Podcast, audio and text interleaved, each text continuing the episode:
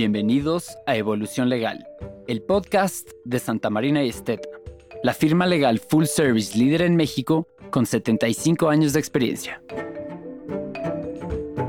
No importa tu experiencia, este es el lugar para mantenerte al día con las noticias, opiniones y tendencias que están redefiniendo el Estado de Derecho en México.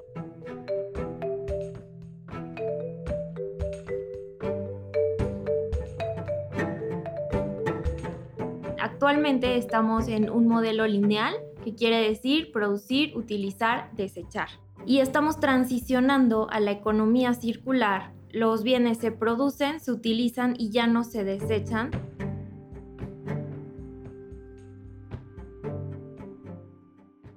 Bienvenidos a un nuevo episodio de Evolución Legal, el podcast de nuestro despacho Santa Marina y Estet. En esta ocasión, contamos con la presencia de dos brillantes abogados de nuestra oficina en la Ciudad de México, del área medioambiental y de sustentabilidad de los negocios. Angélica López. Angélica, ¿cómo estás? Hola, muy bien, muchísimas gracias. Y David González. David, ¿cómo te va? Hola, muy bien, muchísimas gracias. David ya nos había acompañado en algunos episodios, es la primera vez que nuestra querida Angélica comparte micrófonos con nosotros en este espacio y hoy tenemos un tema, además de muy bonito, de suma relevancia y de mucha vigencia, que es este concepto de la economía circular, que todos escuchamos, pero no estoy seguro que todos, me incluyo, entendamos a cabalidad qué es esto de la economía circular. Y para beneficio de nuestra audiencia, yo les pediría a ambos que en primer término analicemos este concepto desde un punto de vista muy básico. ¿De qué estamos hablando? ¿En qué consiste? Y vamos evolucionando en el tema conforme vayamos avanzando en la charla. Bueno, desde la parte muy básica, de hecho, tiene un principio bastante profundo de derecho ambiental, que es el hecho de que todo termina en algún lugar. O sea, desde el tapón de la pasta de dientes, que es algo tan pequeño, tan insignificante, va a terminar en algún lugar, ¿no?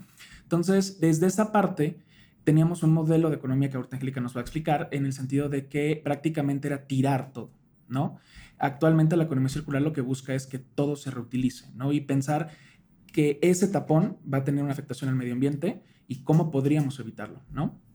Correcto. Y justamente en este explicar esta economía circular tenemos que verlo un poco como un tema de negocio. La economía circular es un modelo económico que se traduce en que actualmente estamos en un modelo lineal que quiere decir producir, utilizar, desechar.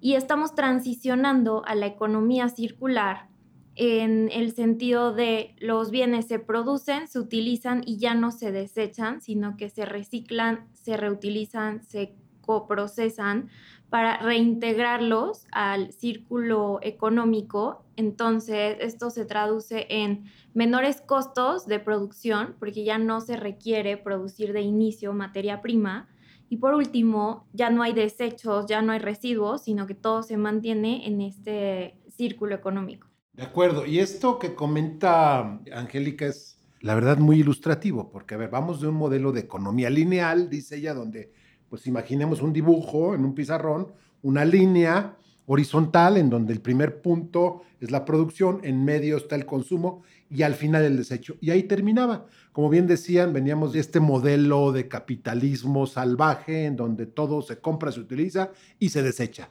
Y ese se desecha, la verdad es que ha hecho mucho daño al medio ambiente, ¿no? O sea, las cosas se vuelven desechables y primero incluso en el mindset del consumismo del consumidor, pues esto también ha influido en el materialismo y en otros conceptos que desde luego no son materia de esta charla, pero sí en un capitalismo poco responsable con el medio ambiente y con el planeta.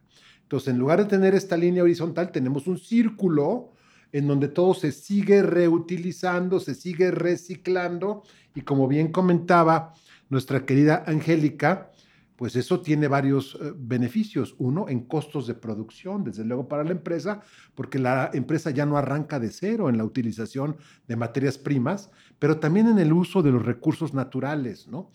Bien, yo creo que es eh, de agradecer que nos ubiquemos en primer lugar en lo que debemos entender como economía circular y vamos adentrándonos un poquito más.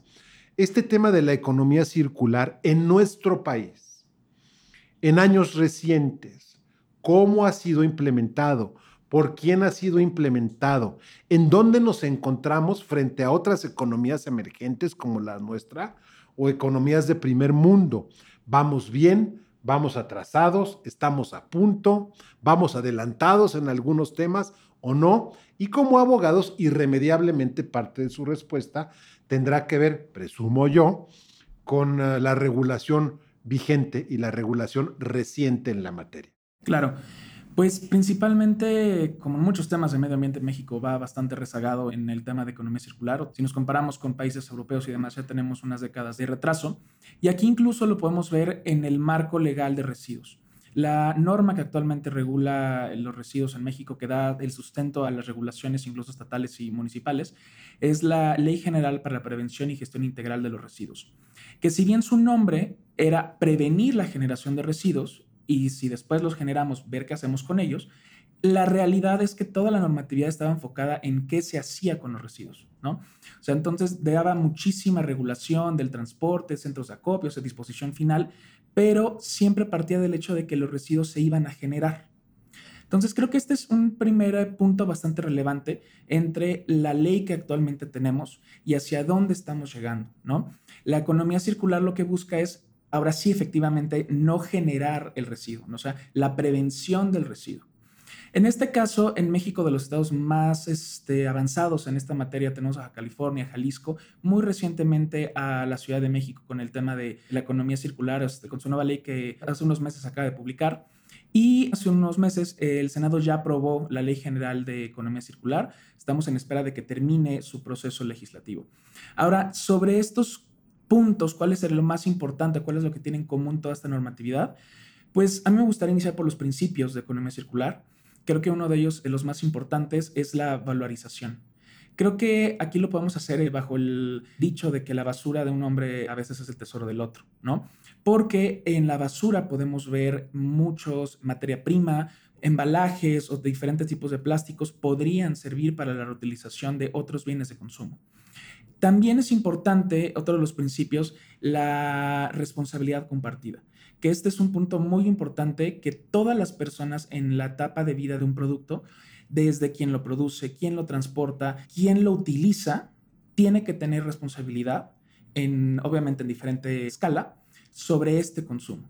Insisto, desde quien lo está produciendo hasta quien lo está terminando, ¿no? De hecho, este principio, perdón que anda con muchos dichos, pero se conoce como de la cuna a la tumba, o sea, prácticamente es, o sea, desde dónde lo estoy utilizando y hasta dónde va a terminar, ¿no? Y aquí hay, de hecho, muchas voces en el tema de economía circular que hablan de que incluso esta noción de la cuna a la tumba tiene que cambiar, porque ahora tenemos que hablar de la cuna a la cuna. O sea, desde que lo produzco, me va a volver a servir. Este mismo concepto, dicho de otra manera, de una línea horizontal con un principio y un fin, a un círculo que sigue dando vueltas. Una pregunta antes de que pasemos a otro tema con uh, Angélica. Mencionabas tú algunos estados van más rápido que otros en esta evolución y mencionabas también una ley que está en el Senado de la República. Con lo cual quiero entender que este tema de la economía circular, cuando menos por lo que acabo de escuchar, se ubica tanto en el plano federal como en el plano de regulación estatal de las entidades de la República. ¿Es correcto? ¿Y también baja al municipio? Sí, de hecho, aquí quizás empezamos por el final porque lo primero que debíamos haber tenido era la ley general. Una ley general es una ley que da base tanto a los estados como a los municipios de cuáles son las guías, ¿no? Actualmente no la tenemos esa ley, esperemos que en los próximos meses ya contemos con esa ley, porque le va a dar una guía a los estados y los municipios de cómo hacer las cosas, en materia de valorización, en materia incluso también de educación ambiental y de, porque esto va desde la casa, insisto, todos somos responsables, desde cada quien en nuestra casa hasta las empresas y grandes conglomerados, todos tenemos una parte de responsabilidad. Imagino también que además de este tema de regulación a nivel federal, estatal y municipal, como bien comentas, si todo comienza desde casa, el eh, sector educación también tendría que verse fuertemente involucrado para que los niños desde la educación primaria pues entiendan todos estos conceptos y los programas educativos incorporen estos pilares, ¿no? que eventualmente van a ser parte de la vida del individuo, de las organizaciones, de las empresas y desde luego de las comunidades. Dicho esto, yo quisiera preguntarte, Angélica, ¿Cómo se relaciona este tema de economía circular con otro tema que hemos ya abordado en varios episodios, del ESG en inglés o el ASG en español? Cuéntanos un poco cómo embonan una cosa y la otra. En materia de los parámetros ambientales, sociales y de gobernanza, la economía circular representa una herramienta muy poderosa para los negocios, en el sentido de que es una oportunidad para aumentar su rentabilidad, les da una ventaja competitiva y les permite cumplir con expectativas de sostenibilidad. De acuerdo, y sabemos que el concepto de sostenibilidad en el mundo ASG o ESG es prácticamente un sinónimo que ya no se limita, eh, estimado David, al tema medioambiental, sino que pasa también por aspectos de carácter social y de gobernanza de la propia empresa. Es decir, si la empresa se vuelve más rentable a partir de prácticas que además son sustentables en términos medioambientales, pues ahí hay un componente que puede involucrar temas de innovación, de medio ambiente, incluso de cultura y manera de hacer negocios siendo responsables con el planeta. Entonces, claramente, digamos que los incentivos están alineados, David. Claro, y también es importante perdón que reitere en esta parte, pero el ESG nos ayuda también a que las empresas cumplan con sus principales obligaciones para no estar generando residuos, ¿no? Y sobre todo que se hagan responsables de la parte que les toca dentro de la cadena de suministro. Creo que también eh, cuando tengamos la ley de mm, economía circular va a ser bastante importante para que las empresas puedan acceder a estos estímulos fiscales de los cuales hemos hablado. ¿No? Creo que es el, actualmente el que las empresas inviertan en el tema de ESG, el día de mañana va a ser bastante retribuible, incluso desde un punto de vista legal. También obviamente no podemos dejar de ver este, el punto que el poder del consumidor está siendo cada vez bastante más fuerte y está favoreciendo precisamente a las empresas que están cumpliendo con estas normas.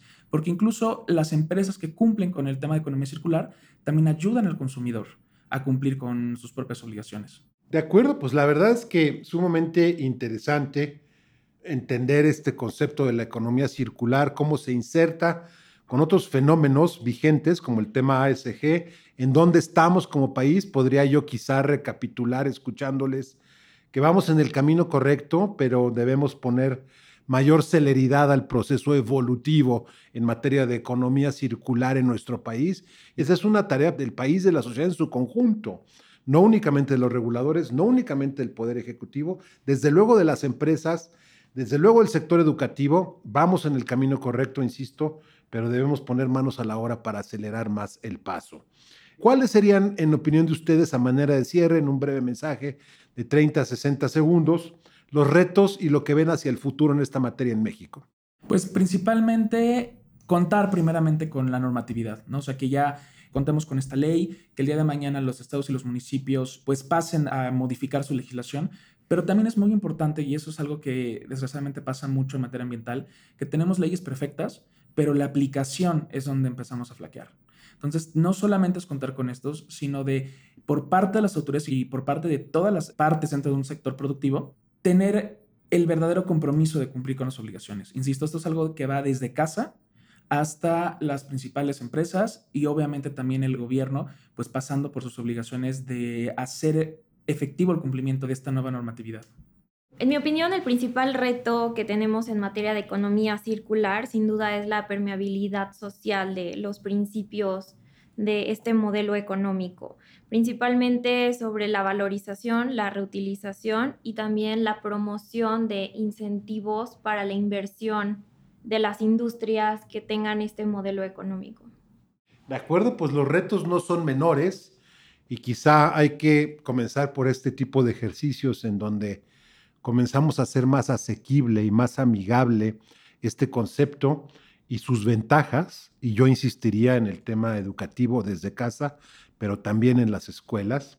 Este tema va a dar para más, si están de acuerdo yo quisiera emplazarlos a ambos para que una vez que esta ley transite, entiendo yo, por el Senado de la República y se convierta en eh, ley vigente, volvamos a reunirnos, retomemos a partir de donde nos estamos quedando. Idealmente entendería yo que el eh, periodo de sesiones del mes de septiembre retomaría, ojalá, esperemos, esta, esta iniciativa, que durante ese periodo se convierta en, insisto, en derecho positivo, en derecho vigente, y retomemos este espacio para ver cómo vamos avanzando y cómo vamos evolucionando. Sin más, a nuestra querida audiencia, esperando que el tema haya resultado de su interés, como siempre, les decimos hasta la próxima.